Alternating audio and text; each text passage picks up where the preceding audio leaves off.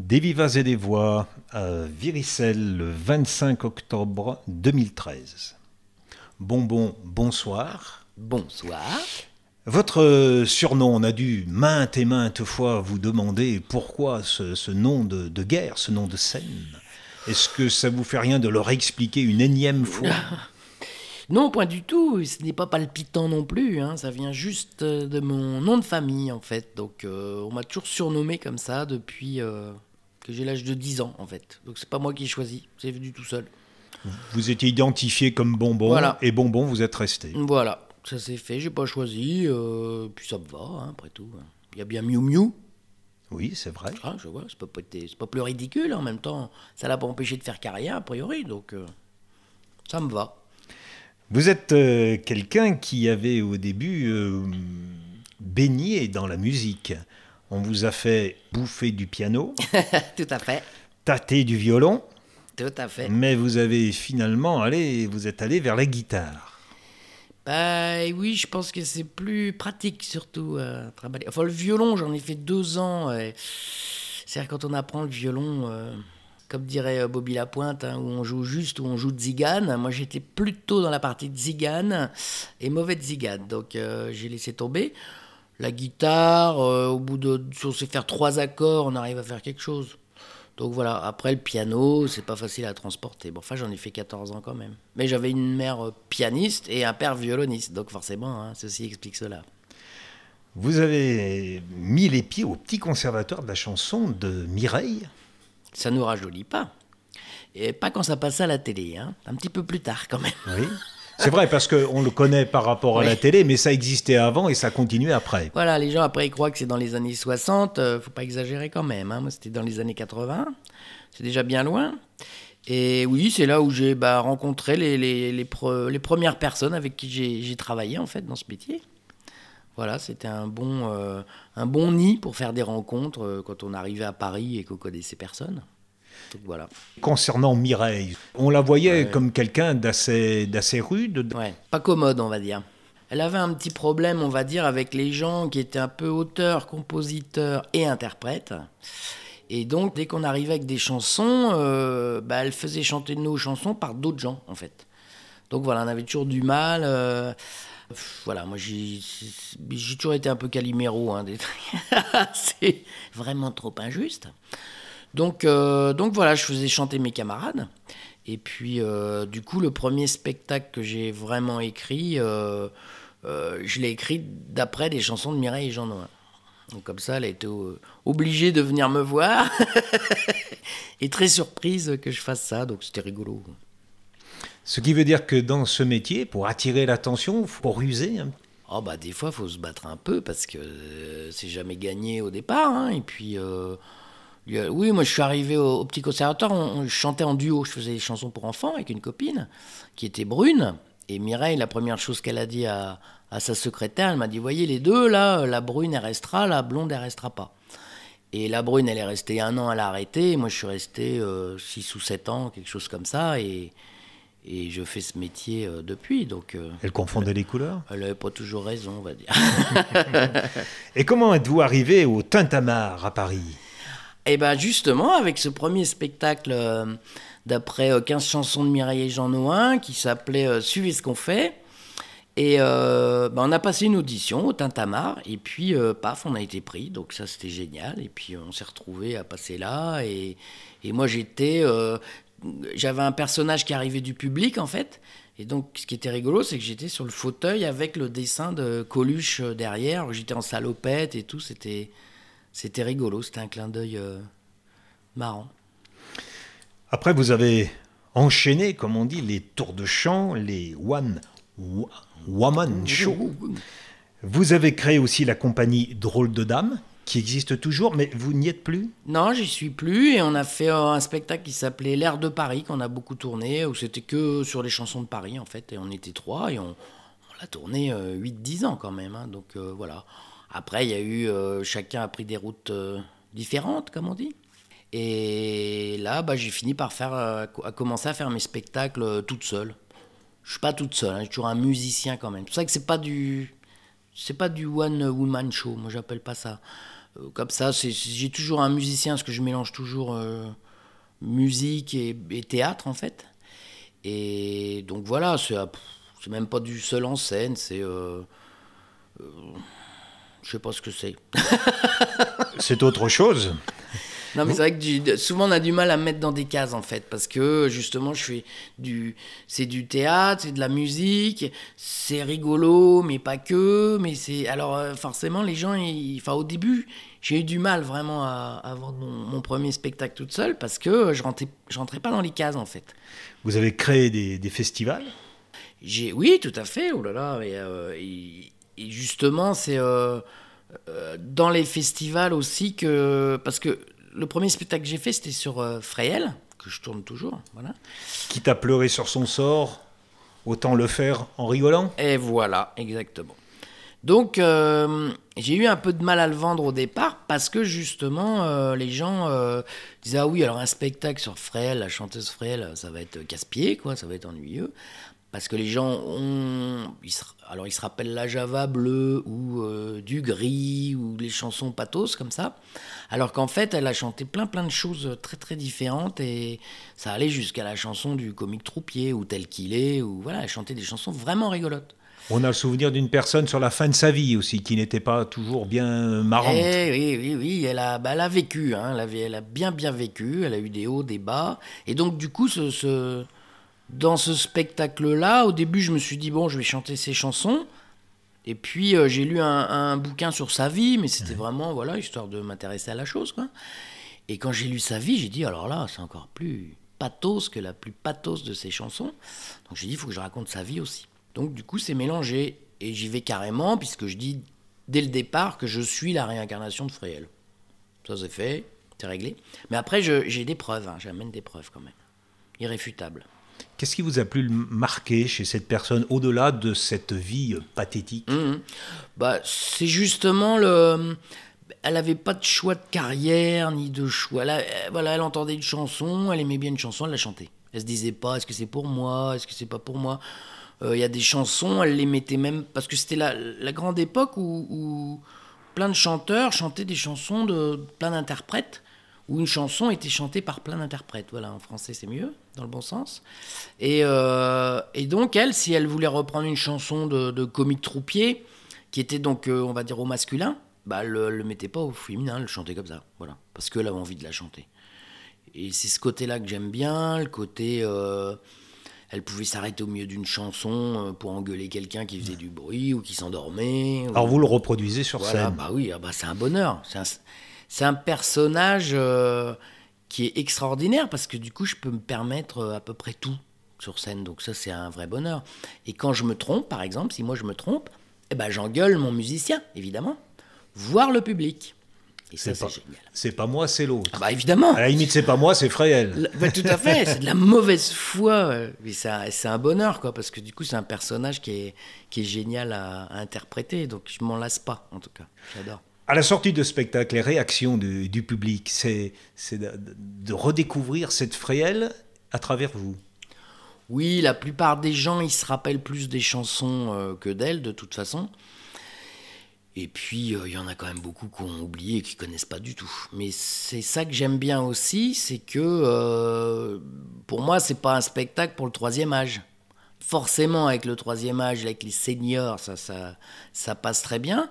Mais j'aime bien quand il y a des gens de 20, 20, 25 ans qui viennent me voir après en disant euh, ça m'a donné envie d'acheter euh, des disques de Fréhel euh, ou des petits, parce que j'ai des gammes, comme je fais pas mal de grimaces quand même, il y a des petits qui sont morts de rire, donc même s'ils comprennent pas toutes les chansons, et ils sont éclatés de rire et j'adore. Donc ça c'est vraiment ce que j'appelle multigénérationnel comme spectacle. Le comble, c'est que dans un demi-siècle, il y ait quelqu'un qui ait eu l'idée de faire un, un spectacle évoquant bonbon. Oui, alors ça faut peut-être pas euh, aller trop loin non plus, mais bon. Et ce soir, vous êtes Maria. Maria dans le spectacle Marianne dans tous ses états, donc euh, euh, un texte de Jean-Claude Duquesnoy qui, qui sera présent aussi. Et là, vous êtes la patronne d'un- bistrot Ouais. et vous avez en face de vous euh, ce client et vous allez revisiter un petit peu l'histoire.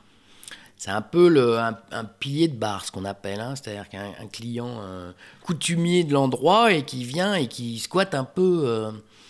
donc Maria est en train de préparer la fête des 50 ans du bistrot puisqu'en fait, ça a ouvert en même temps que la, constitution de la Ve République. Et donc, lui, il arrive un peu trop tôt, on va dire. Et donc, euh, voilà, il lui. Quelque part, il l'empêche de, faire son boulot d'installation euh, du soir. Et en même temps, bah voilà, il, se remémore les 50 années, euh, puisque lui, a priori, ça fait à peu près 50 ans qu'il fréquente le bistrot aussi, quand même. Hein. Pas l'oublier. Qu'est-ce qui vous a décidé à endosser ce rôle? Bah, en fait, ce qui est rigolo, euh, c'est Jean-Claude qui est venu me voir quand il a vu mon spectacle sur Fréhel, justement. Et parce que moi j'aime bien les trucs décalés en fait. Voilà je suis, assez second degré et assez décalé. J'aime bien euh, comment on dit pas déformer les objets je trouve plus le mot. Détourner. détourner. Merci. Détourner les objets. Euh, et, voilà, et lui il m'a dit, j'ai envie d'écrire une pièce euh, sur la, les 50 ans de la Ve République, et euh, bah, j'aimerais bien que tu trouves des idées comme ça de, de, décalage. Et, de... et donc voilà, c'est un peu la rencontre entre le chansonnier et, le music hall, ce qui est plus ma partie, on va dire. Et donc voilà, c'est pour ça qu'il y a des, des objets détournés, beaucoup d'accessoires, alors que Jean-Claude, généralement, il n'a pas d'accessoires. Souvent, les, les, personnes qui ont touché à la chanson, puis après euh, à la scène, la comédie, ont au fond d'eux-mêmes euh, des envies de, de rôles sérieux, comme on dit. Bon, je pense à, Bourville. Mm. Ça vous travaille aussi, cette histoire de tragédie? Vous aimeriez des rôles euh, bien sérieux? Mm. Pas spécialement. Je crois pas. Non, mais parce qu'en même temps, dans, dans, mes propres spectacles, j'essaye toujours d'avoir un petit moment la séquence émotionne, on va dire, un petit moment sérieux. Donc j'aime bien faire rigoler les gens, et puis que d'un seul coup, ça, ça vire. Euh, et donc quand il y a des gens à la fin qui me disent euh, oh, vous m'avez fait pleurer, euh, bah voilà, je, ça, ça crée des, des émotions. Maintenant, faire un spectacle totalement sérieux, je sais pas dans ma nature, je crois pas. Moi, le cinéma, cinéma, la télé, on vous a fait des propositions Non? Non, pas spécialement, mais j'ai pas cherché non plus, en fait. Euh, jamais passé de casting ou être dans une agence. J'aime bien le spectacle vivant, c'est vraiment un truc que j'adore parce que on a les gens tout de suite, quoi. On a la réaction. Euh, cinéma, j'ai fait un peu de figuration euh, pour euh, gagner ma vie hein, au départ. Et on voit ça traîne, c'est des heures et des heures, d'une journée des fois pour tourner 6 secondes. et voilà, moi j'aime pas trop, j'aime bien quand ça bouge et et quand ça respire, et un, spectacle, ce qui est génial, c'est que c'est jamais deux fois pareil, quoi. Donc, enfin, moi, je m'ennuie jamais, je me lasse jamais d'un spectacle parce que, pour moi, suivant les gens, suivant les circonstances, suivant nous, dans quelle humeur on est, le spectacle est jamais, est jamais pareil. Mais on a la réponse tout de suite. Si ça plaît, euh, on a la réponse. Si c'est plus dur, il euh, bah, faut se battre pour les avoir. Alors qu'au cinéma, il euh, faut qu'ils attendent un an et demi pour voir si ça va marcher ou pas. Donc c'est pas trop. Euh, voilà, si on me propose, je serais peut-être pour rigoler, hein, mais. En France, vous trouvez qu'il y a, dans, pour le spectacle vivant, suffisamment de scènes, d'endroits, comme ici, hein, peut-être des inconnus du, monde parisien ou même du monde lyonnais, mais vous, trouvez qu'il y a vraiment de, de quoi tourner ou... ça, devient, ça devient dur euh, pour les petits lieux surtout.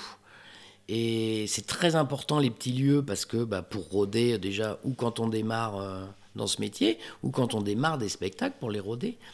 Et je trouve qu'il c'est de plus en plus difficile, c'est très, c'est très à la mode de faire du, du one-man show justement. Et ça, c'est un truc où on est un peu gavé, enfin moi personnellement, parce que j'ai l'impression que tout le monde fait un peu la même chose, ils racontent leur vie, bon, c'est pas toujours très intéressant.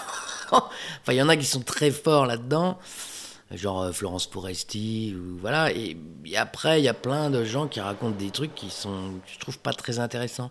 Et moi, ce que j'aime bien dans le, dans le spectacle vivant, c'est le visuel aussi. Donc, pour moi, le visuel est important. Donc, quelqu'un qui vient en jean, en chemise. Euh, sans décor, sans rien, raconter sa vie, euh, faut qu'il ait vraiment beaucoup, beaucoup de talent. Comme euh, Albert Mellet, par exemple, là, c'est quelqu'un que j'adore. Euh, il n'a il a pas besoin de 36 000 décors et, et 36 000 trucs, mais il y a une vraie écriture derrière. Quoi. Et... La compagnie euh, Drôle de Dame était présente en Avignon. Il y avait même deux spectacles avec eux.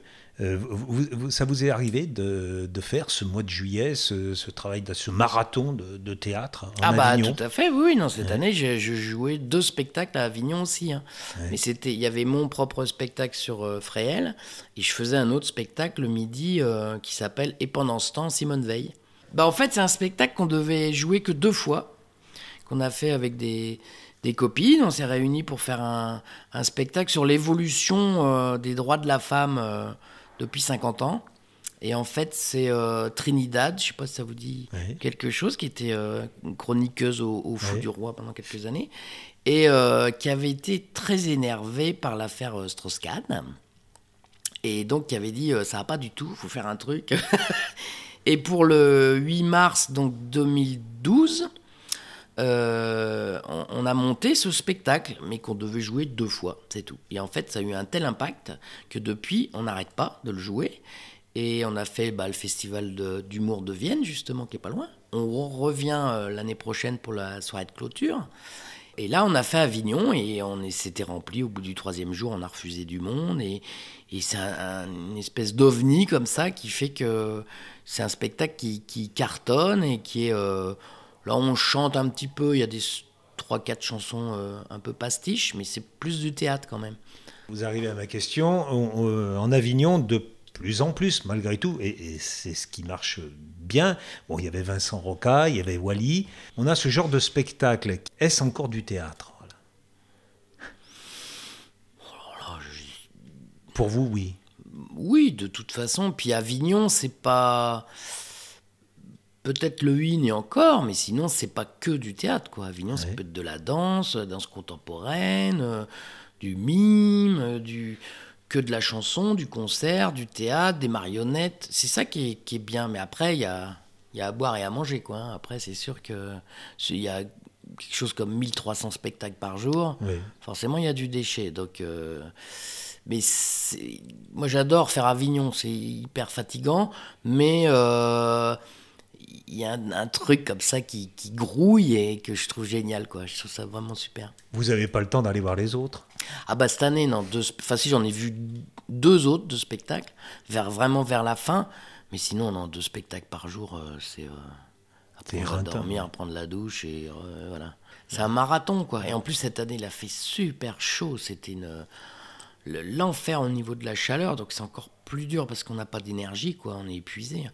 Et moi j'avais donc le, le spectacle et pendant ce temps Simone Veil c'était à midi moins le quart et le mien sur Frêle c'était 22h20. Donc ça Les c'est deux pas bon. extrêmes. Ouais ouais, c'est pas bien parce que on dort jamais. On mange à la sauvette. On peut faire deux spectacles mais il faut qu'ils se suivent à peu près, je crois, pour être dans l'énergie et voilà. Mais là deux, deux, deux spectacles comme ça c'est euh, ouais, c'est tr- c'est trop crevant. Et dans deux théâtres différents? Ah bah oui, bien sûr, ouais, pas au même endroit. Puis entre les deux, il faut aller parader, euh, tracter, euh, afficher. euh, donc, ouais, ouais, c'est c'est dur. C'est une épreuve. Avignon, le plus grand théâtre du monde. Bah oui, c'est... Bon, des fois, il y a un peu trop, à mon avis, il y a un peu trop de salles et un peu trop de spectacles. quoi. Ça, ça devient...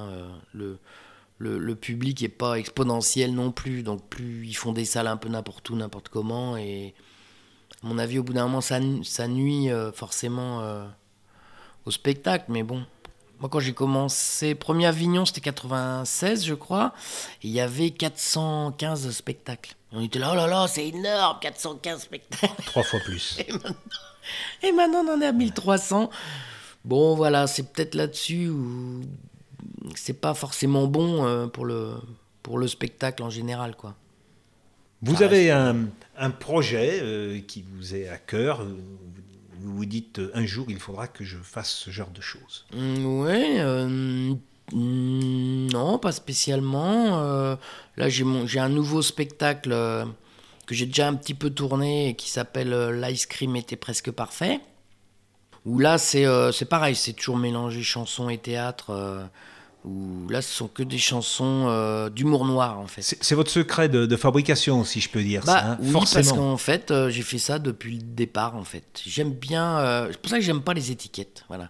J'aime bien. Alors, je vais pas dire que je danse dans mes spectacles, ça serait vraiment prétentieux. Mais si je savais vraiment bien danser, je n'hésiterais pas. Mais j'aime bien ce côté mélangé. En France, on a trop tendance à, à mettre dans des cases, des étiquettes. Alors, Alors tout de suite, on va penser à la comédie musicale. Oui, mais c'est. Et c'est pas de la comédie musicale. Non, je crois pas non plus. C'est autre chose. Je pense que moi, c'est plus proche du musical, euh, comme on l'entendait en 1900, quoi. C'est un peu tout mélangé, quoi. Ça peut être, je peux faire des tours de magie aussi, ou de, ou jouer de la scie musicale, ou du ukulélé, et puis après euh, dire un texte. Après, moi, j'aime bien quand c'est, voilà, qu'on a, on un peu de tout, quoi. Pas faire forcément. euh, Mais voilà, ça c'est, c'est mon goût. Dans les, les créations de festivals, vous, vous êtes toujours dans, dans des équipes de direction de festivals ou de, dans le choix, dans le comité, la commission de, de- des programmes? Euh, non, non, moi j'ai plus fait des présentations de festivals, c'est-à-dire présenter vraiment tous les spectacles, faire euh, toute la, la semaine ou les dix jours, euh, le temps que ça dure. Donc ça c'est c'est très intéressant comme expérience parce que c'est pas facile, c'est du one shot comme on dit, hein, on le fait une fois et on le fera plus jamais. Donc ça c'est intéressant à faire. Maintenant c'est euh, création de festival, c'est vraiment euh, j'ai déménagé euh, il y a deux ans, j'habite à côté d'Orléans.